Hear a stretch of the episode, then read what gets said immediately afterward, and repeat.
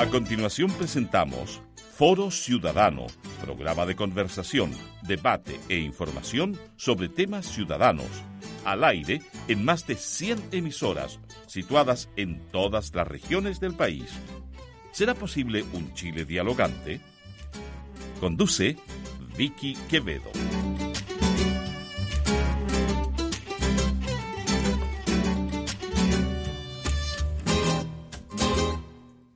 Bienvenidas y bienvenidos al Foro Ciudadano.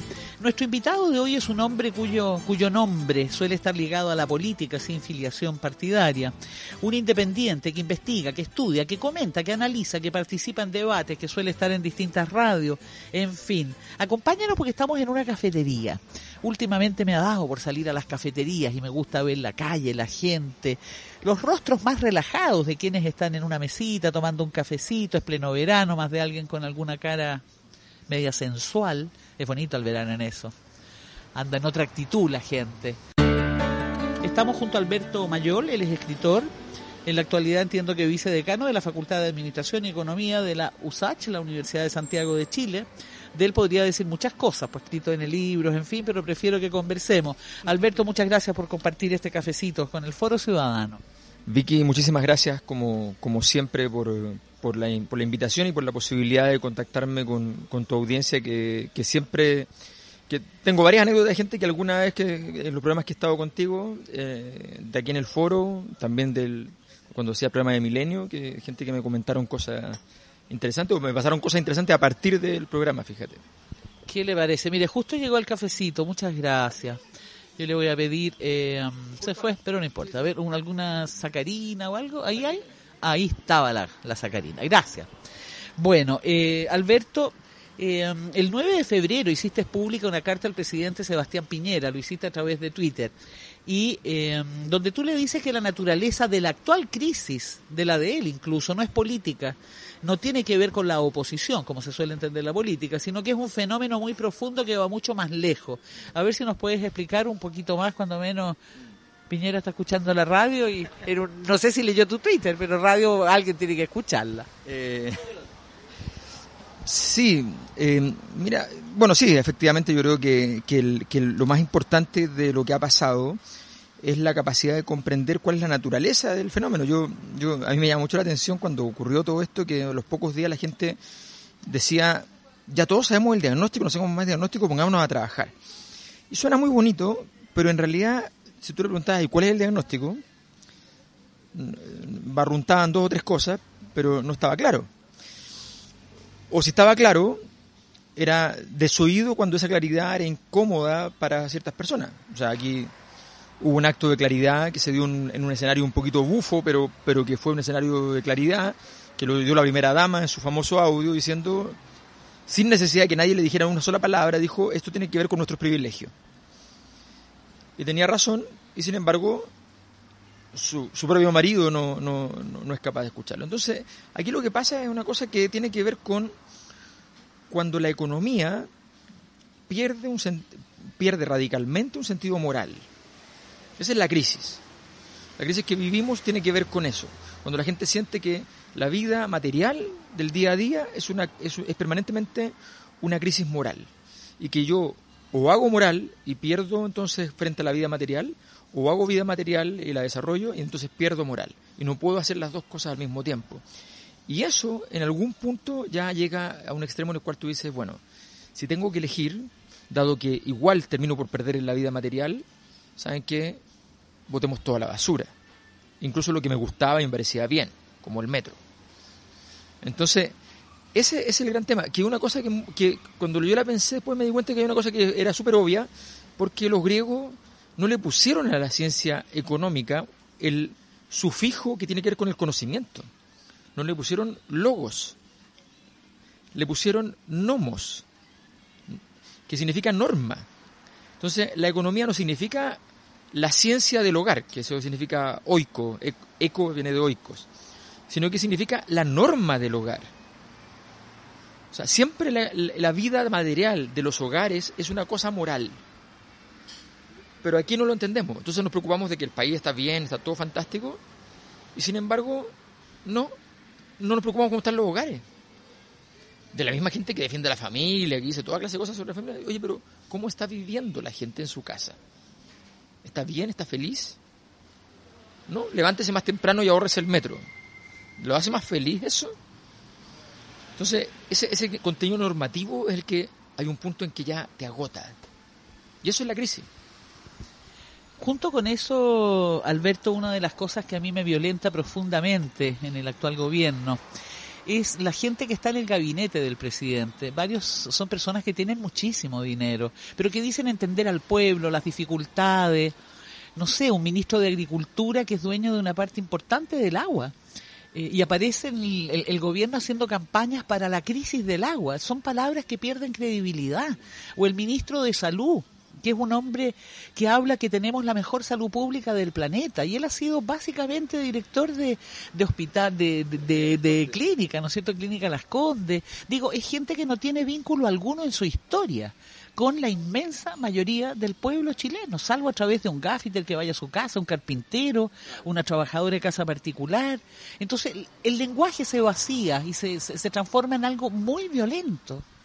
Sí, efectivamente ese es un tema que, que, es muy importante en este, en este proceso de, de, ya no es descrédito, aquí estamos hablando de una cosa mucho más grave, o sea, el descrédito es porque efectivamente eh, se van horadando ciertos ciertos procesos de valoración, pero aquí estamos hablando de una cosa mucho más grave, aquí la sensación es que el habla del otro te resulta por definición humillante. O sea, el ciudadano está sintiendo que, que, que cuando te dicen algo incluso para bien, te están humillando. ¿Por qué? Porque lo que hay detrás de lo que tú planteas tiene que ver con lo que yo lo llamé así en el, en el, en el texto, en, mi libro, lo llamo el desequilibrio normativo. El desequilibrio normativo es cuando eh, el presidente Piñera te dice, eh, esto es gravísimo porque los chicos están evadiendo el metro. Y él es famoso por evasión tributaria. Entonces pasó toda la campaña explicando sus evasiones tributarias. Entonces tú dices, pero, pero ¿cómo me dice él esto? ¿Cuál es el valor entonces de esa palabra? Justamente lo que tú decías. Y eso está por todas partes. O sea, cuando tú ves en, la, en la, iglesia que está ahí en, en Manuel Montt, eh, un rayado que dice, eh, casi una, una, especie de aviso, dice, eh, se cuidan niños, y una flechita en la puerta de la iglesia. Entonces, la, la, fuerza, la energía de todo eso, porque la persona no dice nada, tú completas la, la frase. Y ese desequilibrio de sentir que allí donde tú ibas a buscar la protección, allí donde tú ibas a buscar el pacto social, lo único que hay es, eh, es riesgo, fraude, mentira, eh, falta de sensibilidad y todo eso junto. E incluso ilegalidades, pero tú no puedes. Fíjate una cosa que encontramos hace, hace ya varios años, cinco años, seis años, en una investigación. Había aparecido antes, pero en realidad no habíamos sido capaces de entender lo que habíamos visto, en realidad. Eso es muy lindo la investigación, que uno va de repente entendiendo cosas que no vio antes y que estaban allí, siempre estuvieron allí. Lo que, lo que resumía gran parte de esta crisis, que termina en el, en el estallido, es que la élite es un acreedor respecto al cual el pueblo tiene una deuda, pero este acreedor le puede cobrar la deuda a las personas. Pero a su vez el pueblo es acreedor de la élite en ciertas deudas, pero no le puede cobrar esas deudas. Las deudas de haberle prometido un país desarrollado seis veces y que nunca se haya cumplido, las deudas de que te hayan dicho que tú, de que en medio de una crisis económica te digan, sigan deudando no se preocupe porque el tipo está preocupado de que tú aumentes el consumo porque eso puede levantar la economía, pero no está preocupado de qué pasa contigo después. Entonces, eh, los tipos que te prometieron que iban a hacer una ley para bajarle o anular el precio del estacionamiento en los centros comerciales y terminaron más caro. Entonces, todas esas deudas, y tú no las puedes cobrar. Y ellos sí pueden cobrarlas. ese desequilibrio entre cómo se pagan las cosas, cómo se pagan en un sentido no solo monetario, sino que cómo se paga cada gesto y cada acto que se hace. Alberto Mayola aquí en esta cafetería, con un vasito de agua, con un cafecito. Además que estamos en pleno verano, entonces en la calle que está atrás nuestra pasan muchos autos, pero no tanto como durante el año. Así que es rico estar acá. Es como para ponerle un poco de bronceador al micrófono y acostarnos aquí con la palabra. Eh, ¿Se puede desarmar ese Chile que tú describes con el nivel de penetración que tiene el empresariado multimillonario en nuestro territorio? El millonario y el que está muy cerquita de estarlo, más todos los representantes que tienen en el Parlamento, que no necesariamente es gente de gobierno, también hay gente de oposición que, caramba, que le hace el favor. ¿Se puede desarmar eso tan enquistado? Son muchos años con la cultura de lo privado, la cultura de lo individual. Todo está a la venta. Cuando la gente tiene problemas, la primera solución que piensa siempre es individual. No necesariamente es colectiva, de comunitaria, de redes sociales, de buscar a tus amigas y amigos, vecinas, vecinos, amantes, no sé, eh, compañeras, compañeros de trabajo con los cuales tal vez en conjunto pueda resolver el problema. Tenemos en la sangre la respuesta inmediata, es la individual, es la privada. Mira, yo creo que em, estamos frente a un desafío muy grande en este momento. Para que una sociedad entera literalmente bote su presente por la ventana, tienen que pasar muchas cosas que pasaron. Y ya ocurrió entonces que la gente dijo no más. Eh, este señor que está denunciando a, a Boom, por ejemplo, él cuenta, es bien interesante su relato. El empresario. El empresario, Fulgieri creo que se llama. Él dice, todo esto me ocurrió a mí, yo me di cuenta de todo lo que me estaban haciendo el 18 de octubre en la mañana. Y cuando vi el estallido, dije, yo tengo que hacer algo. ¿Te das cuenta? Hay un rayado en el centro que dice, en el barrio de Santa Lucía, dice, si, si esperabas una señal, esta es. Entonces, lo que ocurrió fue eso. La gente vio una señal y dijo, ya, ¿saben qué? Este es el momento para cortémosla. Liberémonos de todo de estas ataduras que estamos todos los días neuróticamente aferrados a ellas. Eh, salgamos de ahí. Hice una encuesta y el valor que creció en este proceso, una metodología que tiene hartos años, qué sé yo, pero lo importante es lo siguiente. El valor que creció es libertad, no igualdad. Igualdad se mantuvo. El que bajó fue orden y el gobierno apuesta todas las fechas a orden, compra acciones, como diría el presidente, en orden. Y lo que subió fue libertad. Libertad en el sentido no liberal de ir al supermercado y elegir el producto que yo quiero, no. La liberación de las ataduras. Yo no voy a seguir aceptando que me chantajeen, que me digan, es que si usted hace esto, entonces todo lo demás fracasa y el destino de sus hijos se va al carajo. Entonces, para que después mi hijo, lo que le está pasando a muchos padres ahora, para que después tus hijos le digan, ¿Y tú de verdad crees que eso que hiciste estuvo bien? ¿Que aguantar todo lo que te hicieron me servía de algo y me enseñaba algo? Entonces, yo creo que ese, eso es lo que, lo, que está pasando. Frente a eso, tú dices, claro, ¿cuál es la salida frente a una élite muy poderosa? Fíjate lo siguiente, la élite hoy día está muy poco poderosa en realidad. El defecto lo tenemos nosotros en realidad, de que ocurrió un, evento de mucha energía. En la sociedad se tuvo el evento de mucha energía. No lo acompañas de un proceso de igual intensidad en términos de construcción de significado, se hace muy difícil. O sea, tenemos que acompañar esta energía con significado, con proyectos, con conceptos, con, por ejemplo, gran parte del, del, estallido se salva en términos de significado por ejemplo, con la performance de las tesis. Porque le pone un lenguaje y, produce un significado alrededor de eso. El colectivo Las Tesis, ¿no es cierto? El violador eres tú.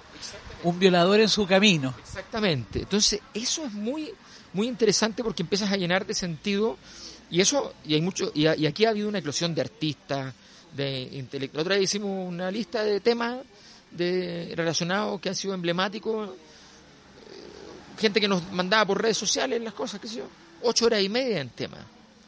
Entonces ha habido una significación que se está reconstruyendo, pero sí, pero hay un, hay un temas musicales. musicales. También le hicimos, hicimos nosotros con, un equipo hicimos un concurso por redes sociales del estallido en 100 palabras y nos llegaban 105 cuentos, una, así, una cosa, regalábamos un libro, no, era, no, era nada, pero no importa, llegaron 105 cuentos. Entonces, la gente está llena de necesidad de construir ese significado. Lo que yo lamento, y aquí hay una, hay, una desgracia por el mundo de, de la oposición, de los centros de estudio, ¿cómo no va a ser posible? ¿Cómo no va a ser posible, me pregunto? Tener algo que presentar como un proyecto, una idea, una, forma de construir el país de otra manera. O sea, ¿cómo no va a ser posible? Y eso me, llama mucho la atención porque, mira, lo voy a decir así, para, provocar un poco. Tengamos la capacidad que tuvo en su momento la derecha, que en un momento donde estaba perdiendo todo, se preparó para el día en que le tocara y tenía un librito con su manual de cortapalos de qué es lo que querían en términos de su, de su modelo económico. Lo hicieron de la manera más miserable, a partir de un golpe, todo lo que tú quieras, pero lo tenían, lo tenían preparado. Entonces, nosotros no tenemos, o sea, viene esto y al día siguiente no tenemos nada que mostrar.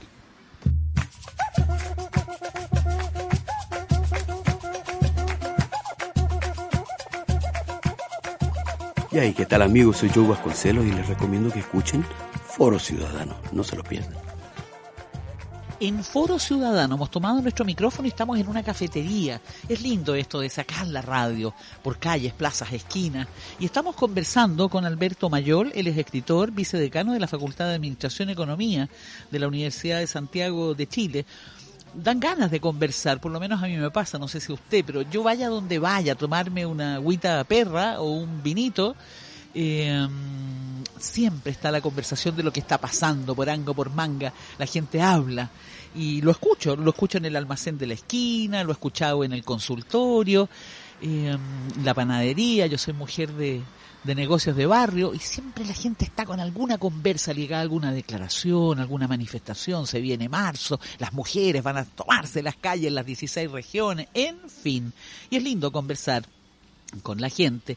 Alberto, yo sé que cuando uno espera que los bancos paguen por sus fraudes, te dicen que eso es inconstitucional. Lo mismo cuando se piden 40 horas de trabajo semanal, es inconstitucional. Ni hablar del retiro de fondos desde las AFP cuando se está enferma, grave o en muchas circunstancias. Lo mismo el tema del agua como bien básico de consumo humano. Tenemos una constitución que la garantiza como derecho privado.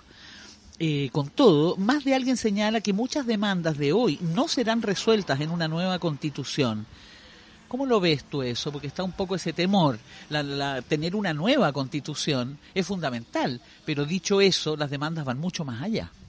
No, están más allá que en realidad lo que se debería partir haciendo desde ya son las reformas las reformas e, económicas. El modelo económico se puede, se puede cambiar en varias cosas, no en todas, eh, más allá de la constitución.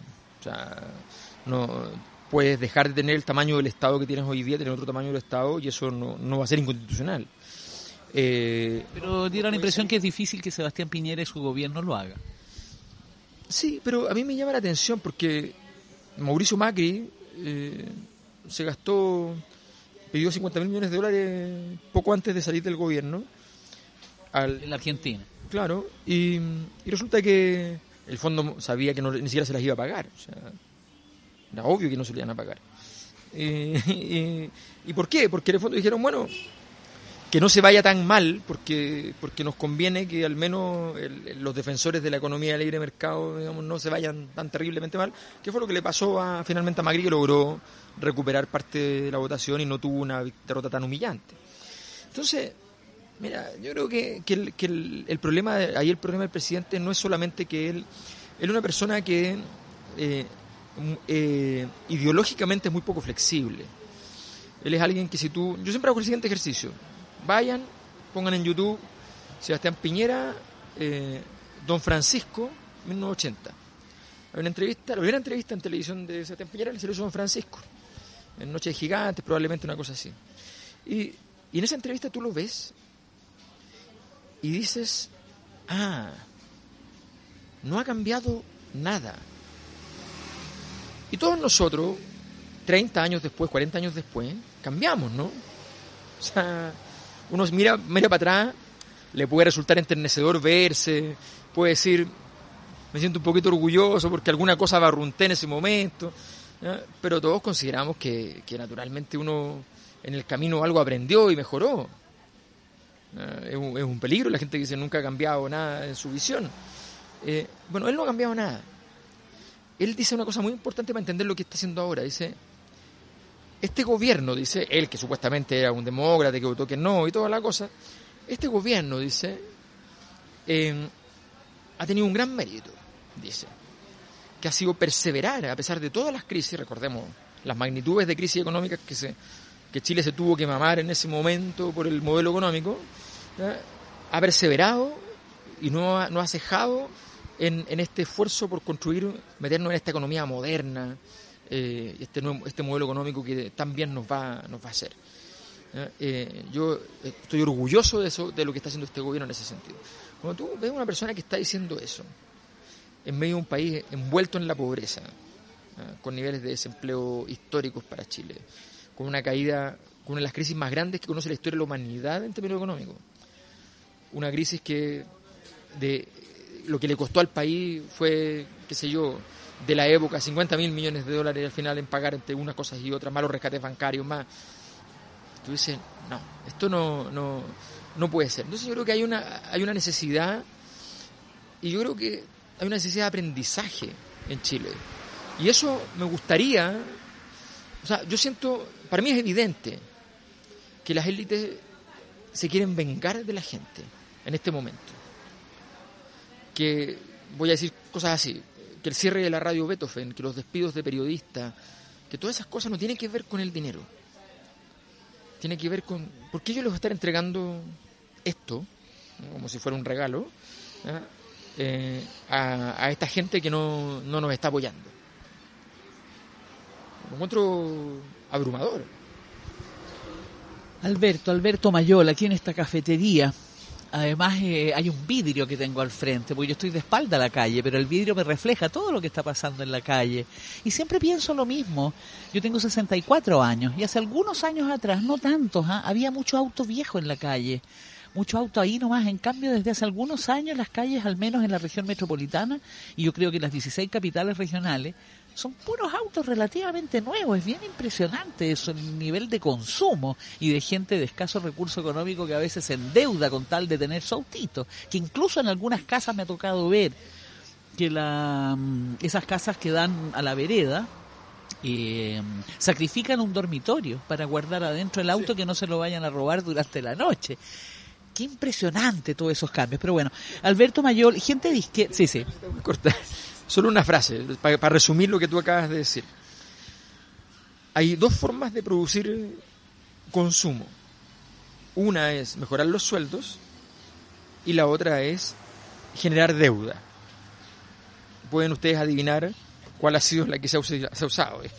Pero me voy a pagar una deuda y vuelvo, Alberto. Oye, gente de izquierda, feministas, por cierto, sobre todo jóvenes, medioambientalistas varios, entre otros, están en contra de votar en el plebiscito del mes de abril. Señalan que nada administrado por los actuales partidos, con un 3% de confianza de la población, eh, puede ser de fiar. ¿Cómo reaccionas tú ante ese argumento? Por ahí uno señala, bueno, pero sin duda va a salir una, una, una, constitución significativamente mejor que la que tenemos hoy día. Y te dicen, ah, bueno, eso fue Patricio Elwin. Todo en la medida de lo posible. El costo que el pueblo ha pagado en estos meses, brutal, brutal. Cerca de 10.000 al día de hoy, mujeres y hombres han, han estado detenidos. Eh, en estos últimos meses. Entonces, claro, ¿cómo se reacciona frente a ese argumento? Yo creo que la, la, la, la buena combinación en, en, política es ser maximalista y realista a la vez. Cualquiera, el, porque el problema del realismo que normalmente se usa para, para, para pormenorizar eh, actitudes que son calificadas como, entre comillas, de prudentes, pero que en realidad muchas veces son sencillamente cobardes. Y por tanto, el realismo en realidad no, no, tiene sentido en tanto tal. La gracia del realismo es entender hasta dónde tú puedes llegar para poder generar lo, algo más cercano a tu objetivo eh, sin propinarte una derrota. No ir a votar en el plebiscito es apoyar literalmente, no hay, no hay ninguna alternativa, o sea, el, sea como sea que ocurrió, sea como sea que los partidos se toman un poco el proceso, que no es verdad, porque los partidos están administrándolo, tratando de llevárselo para la casa, pero tú le, tú le logras poner un par de candidatos independientes y la gente va a ir a votar por el independiente aunque no lo conozca. Entonces, entonces la verdad es que es una tontería, o sea, definitivamente. Yo creo que yo creo que nosotros Pinochet tuvo un gran éxito, un gran gran éxito. Y ese gran éxito fue que nos convenció de dos cosas. Que la política es mala, que hace mal, que los políticos son todos delincuentes, por tanto. Y en segundo lugar, nos quitó la sensibilidad para entender el, el, tema del poder. Y muchas veces andamos pidiendo que nos hagan aquello que nos perjudica. Entonces, eh, o sea, a mí me, pasaba, me acuerdo, el 2012, voy a Aysén en medio de la movilización, en Aysén, gigante, tu problema es mi problema, y había un líder espectacular, un tipo fantástico, se notaba limpio, formidable, todos lo querían, lo adoraban. Entonces me cuentan, me dicen, no, de hecho, a Luis le ofrecieron ser candidato alcalde.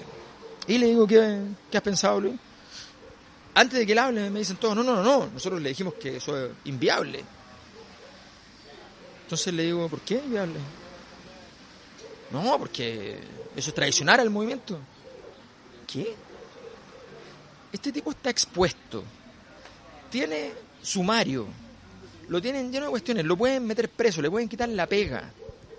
La única posibilidad que tiene, habiendo sido líder de este movimiento, tiene estar aplicando la, la, ley de seguridad del Estado, acordemos que aplicaron la ley de seguridad del Estado allá.